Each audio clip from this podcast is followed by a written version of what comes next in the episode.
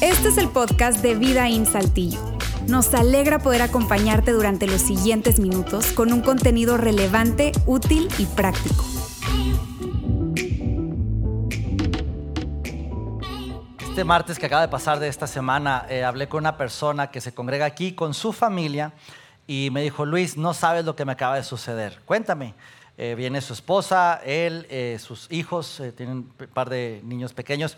Dice, sabes que el lunes trabajé todo el día, estuve trabajando todo el día, él trabaja en una compañía de mucho estrés, mucha presión, es una multinacional, y estaba trabajando, dice, llego a casa en la, en la tarde, ya, ya, ya tarde, llegó muy cansado con todo el estrés y todo, y llego a casa y la casa está, literalmente me habló de la cocina, hecho un desastre. Ahora dice, nosotros tenemos a una persona que nos ayuda con todo ese tema de limpieza y, y ahí en la casa, y, pues veo que no hizo nada. Y la verdad, en ese momento que estaba, pero, pero literalmente me mandó una foto de la, de la cocina y eh, mamás que están aquí saben a lo que me refiero. Un desastre, ¿sí? un cerro de trastes sin lavar, eh, la, la, la mesa toda llena de cosas. Y entonces dice, en ese momento estaba como a punto de explotar, pero me acordé del mensaje del, día de ayer, del, domingo. Eh, entonces eso fue el lunes. Entonces me acordé y empecé a sobreinfrarreaccionar. Así que respiré hondo, respiré hondo tomé aire y entonces me, remangué este, la camisa y empecé a limpiar la cocina, empecé a lavar los, platos, los trastes y todo. Eh, llegó mi esposa, terminé, me aventé como una hora y media más o menos limpiando toda la cocina. Y ya en la noche eh, dormí a mi, a mi, a mi niña eh, y ya tuve que hacer todas unas cosas del, del trabajo, pero estaba así. al día siguiente este, llega la, la, persona que nos ayuda y yo, tú sabes, con esa infra, eh, sobre infrarreacción, le dije, ¿qué tal señora? Buenos días. solo para decirle que ayer, este, pues para que no se le acumulara tanto trabajo hoy, limpié la cocina y lavé los platos y todo. Dice, y la señora ni las gracias me dio, solo me dijo, ah, ok.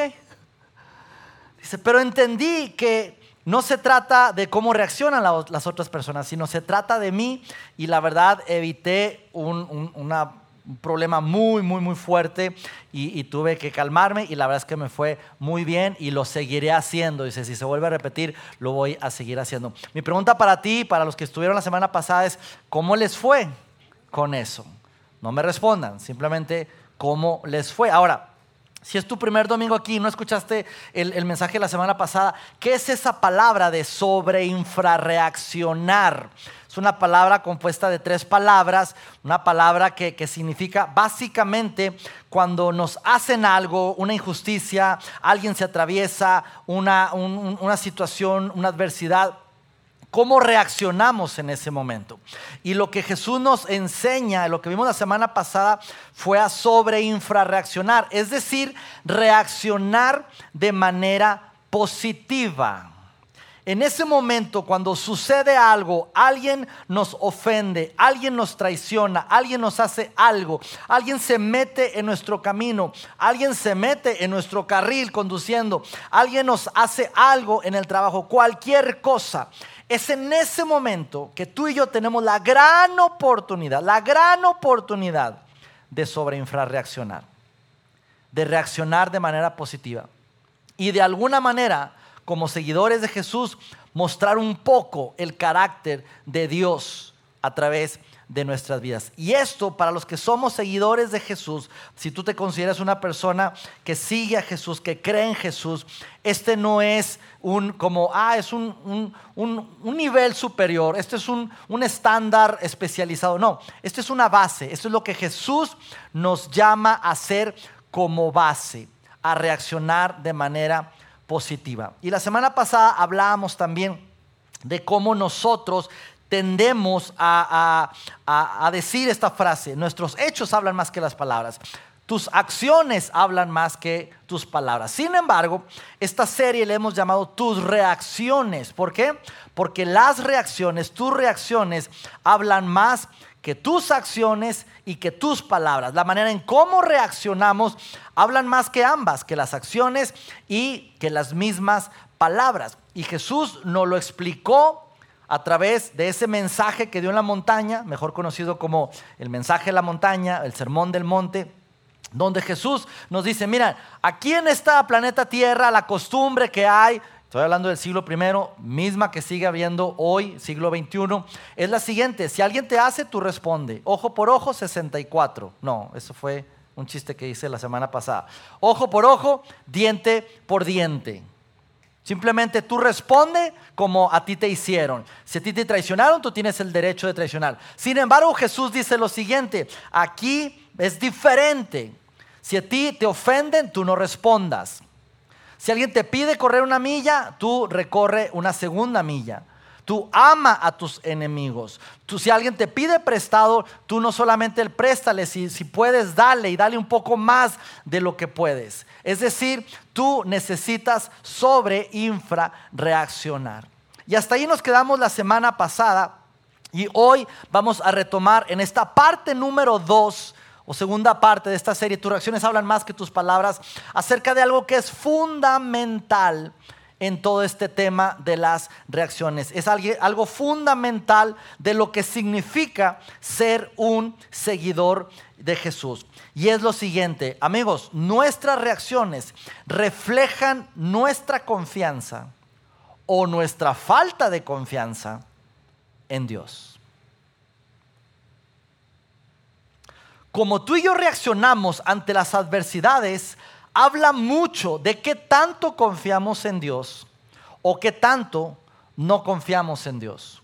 Cuando alguien nos hace enojar, cuando alguien nos hace una injusticia, una traición, una infidelidad, algo que, que es una adversidad para nosotros, el cómo reaccionamos a eso habla mucho de qué tanto confiamos o qué tanto no confiamos en Dios. Y es probable que tú estés aquí en este lugar y no te consideres un seguidor de Jesús. Alguien que está simplemente curioseando, experimentando esto de qué significa la fe. Tengo mis dudas. Yo tal vez me trajeron porque me invitaron a comer, pero ay, vamos a llegar primero a un lugar. Yo venía abajo eh, de la cervecería y pues me trajeron arriba. Este, y estoy aquí. ¿Cuánto va a durar esto? Bueno, estamos a 25 minutos que termine esto. Pero si tú eres una persona que no se considera un seguidor de Jesús, es probable que tú digas, yo no quiero ser un cristiano, no hablando de una religión, sino de un cristianismo, porque todos los cristianos a los que yo conozco, pues la verdad es que son iguales que yo. Ellos hablan de portarse bien, son amables, eh, se portan bien, eh, pero al momento de que viene una crisis, una situación, yo los veo reaccionando igual que todo mundo y al fin de cuentas pues todos somos iguales ante adversidades o ante situaciones así. Sin embargo, nos damos cuenta de que cuando sobrereaccionamos de manera negativa, es que en el fondo no estamos confiando plenamente en Dios. Yo me he dado cuenta en mi vida, muchas veces cuando, cuando tengo una sobrereacción, cuando, cuando viene una preocupación fuerte, alguna adversidad, alguna situación que me preocupo, entonces digo, ¿qué está pasando aquí? Cuando las cosas salen fuera de control, pero más cuando las cosas salen fuera de mi control, de mi control, y entonces digo, oh, oh, ¿qué voy a hacer en este momento? Y ahora ya el trabajo tiene el control sobre mí la empresa tiene el control sobre mí. Tal persona ahora tiene el control sobre mí. El abogado tiene el control sobre mí. El médico tiene el control sobre mí. Así que ¿a quién estamos dándole el control? ¿Por qué? Porque la pregunta es, ¿qué dicen tus reacciones de tu confianza en Dios? Recordando de que cómo reaccionas habla mucho de qué tanta confianza o no confianza tienes en Dios. Ahora, imagina por un momento si todo mundo tuviéramos un 100% de confianza en Dios. Confiáramos plenamente en Dios. Como, como seguidores de Jesús, usamos mucho esa frase, eh, tranquilo, recuerda que a los que aman a Dios todas las cosas les ayudan para bien. Pero cuando nosotros recibimos una adversidad, Ay Dios, te pongo un ejemplo. Estás trabajando, dependes de tu sueldo, con eso pagas tus deudas, hipoteca y todo, y de pronto te corren del trabajo. ¿Cómo reaccionas? ¿Te preocupas? Ahora, ¿qué voy a hacer? Porque el trabajo me está despidiendo y ya no tengo trabajo y te quejas y necesito moverme y te empiezas a preocupar y te empiezas a, estresar porque ese, ese, jefe que tenía de mí depende, mi futuro, mi trabajo depende de que si me va a correr o no.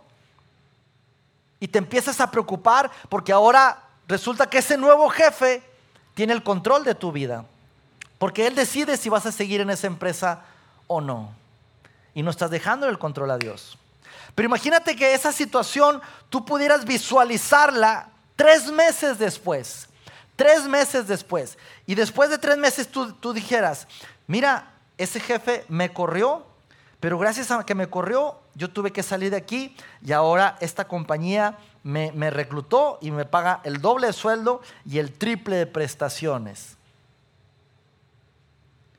Regresamos a tiempo actual. El jefe está por correrte y tú dices, pues tranquilo, porque yo sé que me va a ir mejor.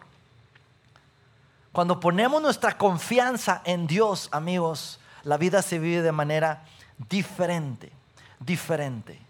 Y, vemos la situación, las adversidades de manera diferente. Recuerdo hace alrededor de 18 años, teníamos eh, como un año, año y medio, eh, que habíamos arrancado la iglesia Vidaín. Estábamos en unas instalaciones pequeñas atrás del seguro número 2 Estábamos reuniendo, reuniéndonos en un salón muy pequeño, eran como para 50, 60 personas más o menos. Ese lugar tenía un pequeño estacionamiento al lado, así que ese estacionamiento era una cochera grandota, la techamos, eh, empezamos a echar piso ahí y la, la, hicimos ahora ese, el nuevo auditorio, un auditorio para alrededor de 120, 130 personas. Y ese, ese, estacionamiento, esa cochera enorme, era, era, alta, tenía un par de paredes de, de block, pero tenía unos huecos que eran las puertas, así que ese, ese hueco se tapó con tabla roca. Resulta que una mañana eh, yo llego, me acuerdo que era un miércoles, llego a la oficina y, y veo que todos están afuera y veo a Juan Beriken, algunos de ustedes, muchos de ustedes lo conocen, pastor fundador de esta, de esta iglesia, lo veo sonriendo, así con, tú sabes, cuando Juan sonríe, se le notan como 50 dientes arriba y 50, ¿sabes? Una sonrisa enorme. Y, todos ah, preocupados, con cara preocupados, y Juan así como sonriendo. Entonces yo llego y le digo, ¿qué pasó, Juan? Y Juan, ¿nos robaron?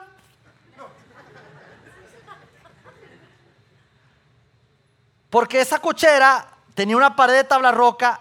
Amigos, en ese momento acabábamos de comprar Parte del equipamiento, tú sabes, cuando va arrancando una iglesia, recuerdo que eran dos mini split, era un bajo, era un teclado y era un, ah, amplificador y un par de bocinas. Y las habíamos puesto en, uno de los lugares, hay unos salones pequeños, en caja, sin abrir. Estaban ahí, todo nuevecito.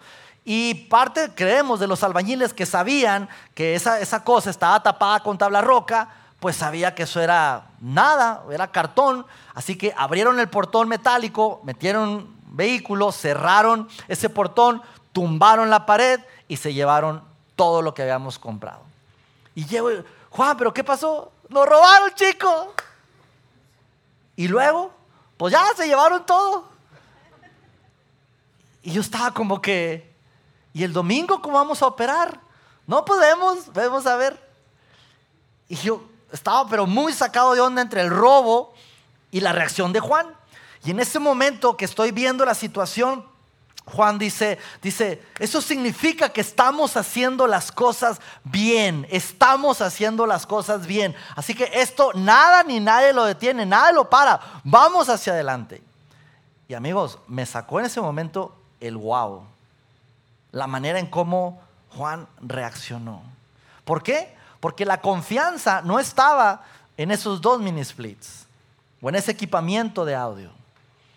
Nuestra confianza estaba en lo que Dios quería hacer con su iglesia aquí en la ciudad de Saltillo. Así que la próxima vez que tú y yo recibamos una situación así, una adversidad, se metieron a tu casa, te robaron el auto, están a punto de despedirte del trabajo, cualquier cosa Cualquier cosa que estemos pasando, quiero que nos hagamos una pregunta y es la siguiente. ¿Cómo se vería o cómo sonaría si respondiéramos con la convicción de que Dios tiene el control de los resultados?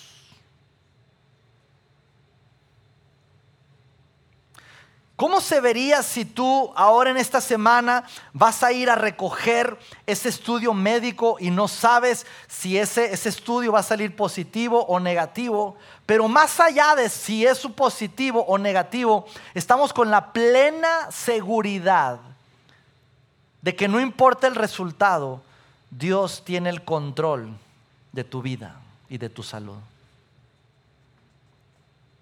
Ahora, probablemente tú estés escuchando esto y digas, Luis, eso está padre que tú dices en el mundo de los pastores, porque aquí en la vida normal eso nada que ver. Eso será en su mundo, en los que trabajan en la iglesia, pero en el día a día, en la industria, en donde yo me desenvuelvo, nada que ver, Luis. Eso no aplica para mi vida pero date la oportunidad de escuchar lo que hoy quiero decirte, porque ese, ese pensamiento que es muy natural y muy humano, lo mismo pensaban los discípulos de Jesús. Anduvieron con Jesús alrededor de tres años, poco más de tres años, y ellos pensaban, esto que está enseñando Jesús es ridículo, esto no aplica para nosotros Jesús. Yo sé que a lo mejor tú estás en un mundo eh, espiritual, celestial, pero nosotros estamos en el día a día. Sin embargo, Jesús no paraba de enseñar. Esto es, amigos, lo que espero de ustedes. Esto es lo que quiero que hagan. Por eso el sermón del monte, por eso constantemente Jesús estaba diciendo, eh, es diferente la cosa, es diferente la cosa, aquí es diferente la cosa. Después de tres años que Jesús estuvo caminando con sus discípulos, llega a esas últimas escenas en la vida de Jesús. Cuando ya Jesús lo van a crucificar. Muchos de ustedes conocemos la historia. ¿Qué sucede? Que Jesús se dirige a Jerusalén y todo eso lo documentó Lucas. Hemos hablado ya de Lucas. Lucas siendo alguien que no era discípulo de Jesús pero que documentó, investigó y escribió lo que sucedió. Mira lo que escribe Lucas. Jesús salió con determinación hacia, Jerusalén. Jesús estaba en Galilea con sus discípulos y van a Jerusalén. Jesús sabía que iba a Jerusalén, a que lo agarraran y lo mataran. Y Jesús sale con determinación hacia ese lugar. ¿Qué sucede?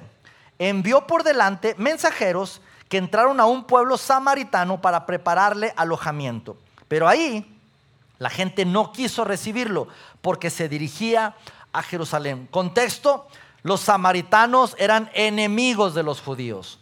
Los judíos eran enemigos de los samaritanos. No se llevaban se odiaban. Jesús dice, eh, vaya a esa aldea samaritana a ver si encuentran hospedaje. En ese, en ese tiempo, amigos, el, dar hospedaje a, personas extranjeras, a, a gente que iba caminando, era algo muy común. Gente incluso que no conocías. ¿Por qué? Pues porque antes no había hoteles, no había Airbnb, no había esas cosas. Simplemente los extranjeros, personas eh, que viajaban, se les daba hospedaje. Jesús dice, vayan a esa aldea, a ese pueblo, a ver si nos dan eh, hospedaje. Los mensajeros llegan y dicen, eh, resulta que los son samaritanos y no nos quieren hospedar.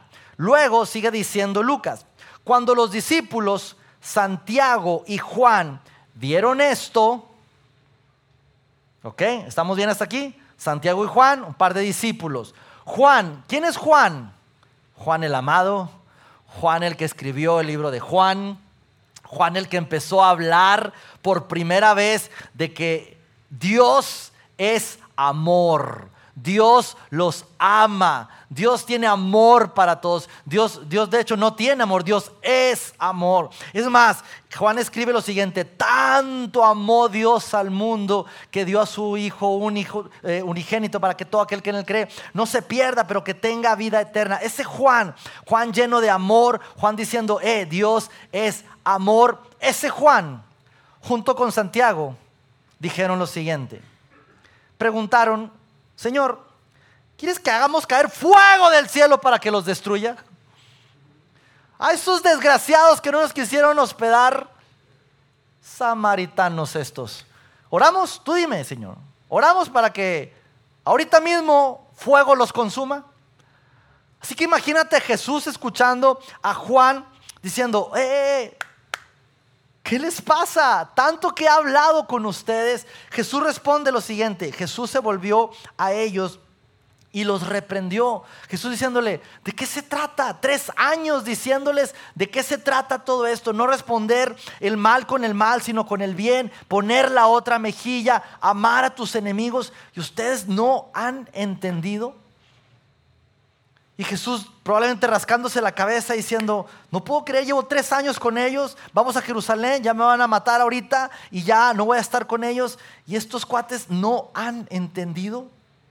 Sin embargo, sabemos lo que continúa la historia. Llegan a Jerusalén, apresan a Jesús. Sabemos lo que sucedió ahí en Getsemaní. Agarran a Jesús. Llega todo un, un grupo de personas del ejército. ¿Y qué hace Jesús? Sobre infrarreacciona. Jesús se queda ahí tranquilo, los discípulos como locos, corriendo, reaccionando.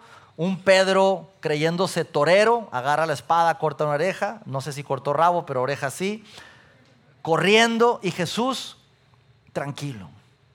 El resto de la historia la conocemos golpeando a Jesús, blasfemando contra Jesús, escupiéndole, hiriéndolo y Jesús en cada momento sobre infrarreaccionando, no respondiendo, no diciendo nada, porque él sabía en quién estaba confiando. Llega un momento donde le preguntan, le preguntan y, dice, bueno, eres tú Jesús, tú eres el Hijo de Dios, defiéndete. Y Jesús simplemente quedaba callado. Llega un momento en que está frente a Pilatos y Poncio Pilatos le dice, ¿te niegas a hablarme Jesús? ¿De verdad te niegas a hablarme? ¿No te das cuenta que tengo el poder para ponerte en libertad o, para mandar que te crucifiquen? A ver Jesús, mira, te tienen agarrado. Tu pueblo, los mismos judíos te quieren matar. Te estoy diciendo que qué mal han hecho en ti. Te estoy dando la oportunidad de que te defiendas. Y tú te quedas callado. ¿Qué no ves, Jesús, que tengo el poder para decirte déjenlo en libertad y librarte? ¿O tengo el poder para decirte que lo maten y te van a crucificar? No estás entendiendo Jesús. Sin embargo, Jesús sabía que Poncio Pilato no tenía realmente el poder, sino el poder lo tenía Dios. Y Jesús le responde lo siguiente, no tendrías ningún poder sobre mí si no se te hubiera dado de arriba.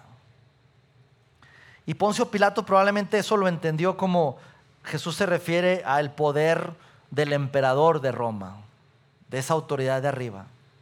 Pero Jesús estaba hablando de arriba, de la autoridad de Dios.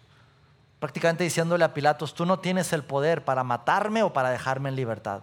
El poder real lo tiene Dios, mi papá. Y Pilatos logró entenderlo tanto que dice, desde entonces Pilato procuraba poner en libertad a Jesús. Es decir, Pilato se dio cuenta que no puede ser, necesito poner en libertad y no pudo. No pudo porque sabemos la historia. La historia terminó crucificando precisamente a Jesús. Que de hecho en la misma crucifixión Jesús sobre infrarreaccionando, todavía diciendo, perdónalos porque no saben lo que hacen.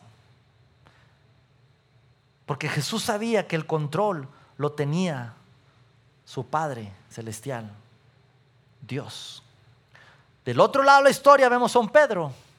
Pedro, aquel que corta la oreja, que sale huyendo, que, que, reacciona, reacciona de mala manera, empieza a decir groserías, niega a Jesús, incluso maldiciéndolo, yo no conozco a Jesús, queriéndolo perseguir. Ese Pedro que se mostró cobarde, que reaccionó de manera muy humana y muy no teniendo esa concepción de que el control lo tenía Dios, a la larga, después de que ve a Jesús resucitado, entiende que realmente Dios tiene el control de las cosas.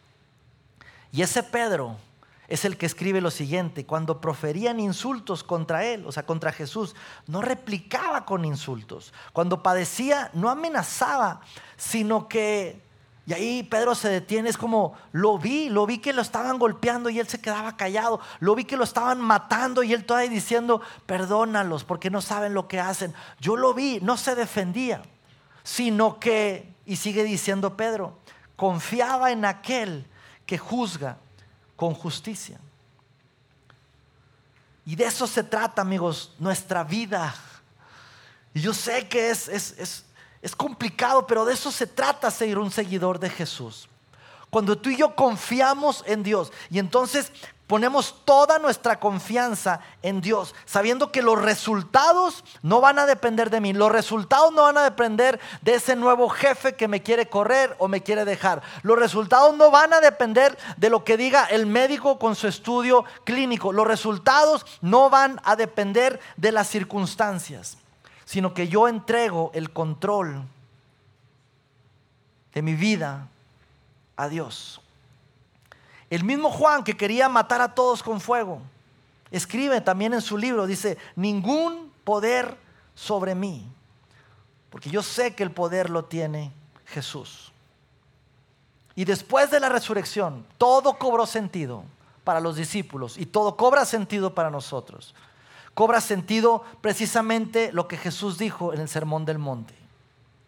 Y se oye ilógico, se oye incluso hasta débil pero Jesús dice, dale el control a Dios y olvídate de los resultados.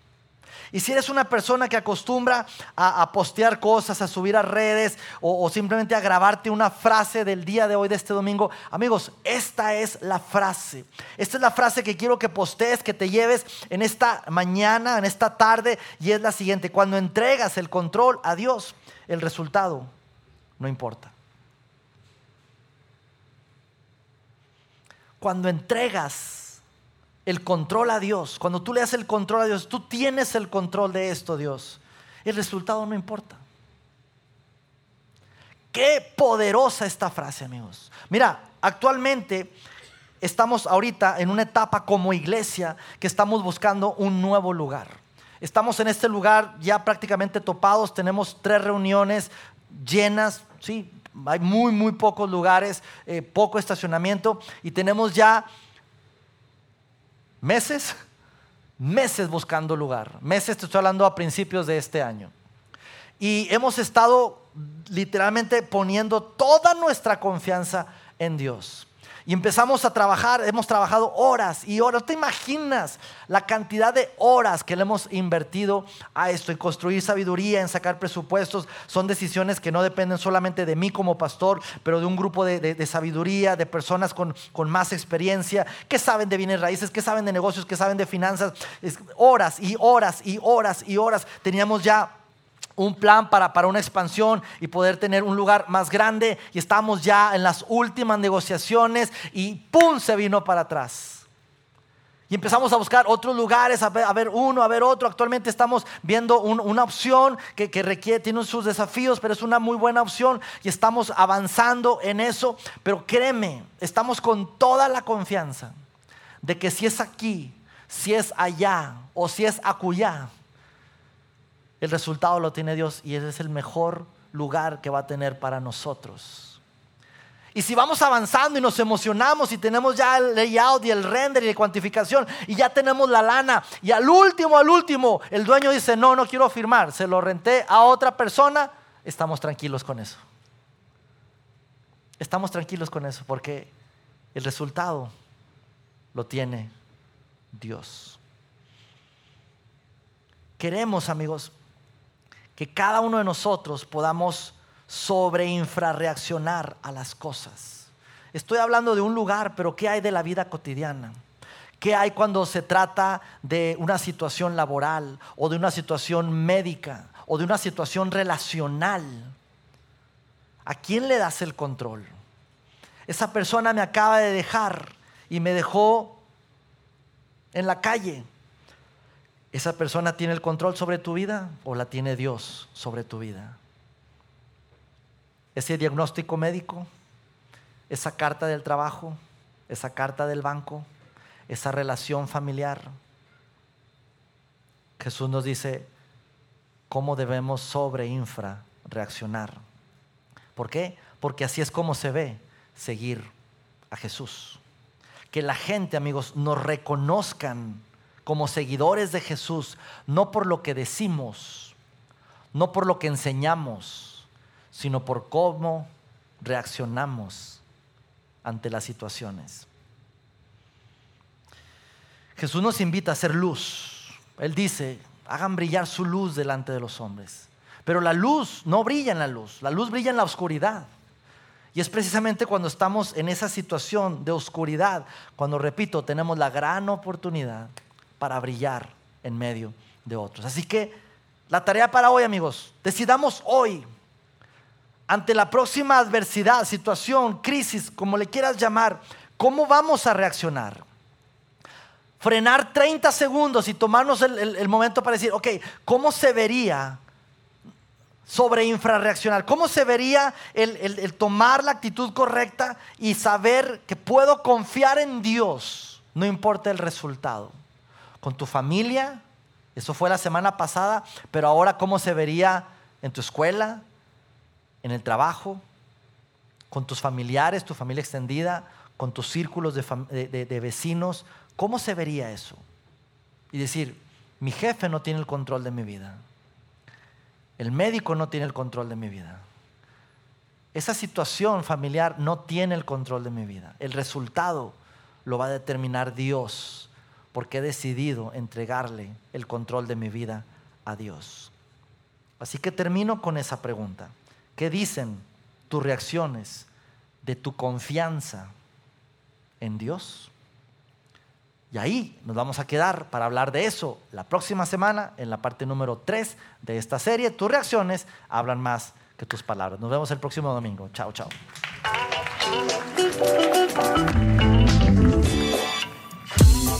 Sigue conectado a los contenidos de Vida en Saltillo a través de nuestro sitio web y de las redes sociales. Muy pronto estaremos de vuelta con un nuevo episodio.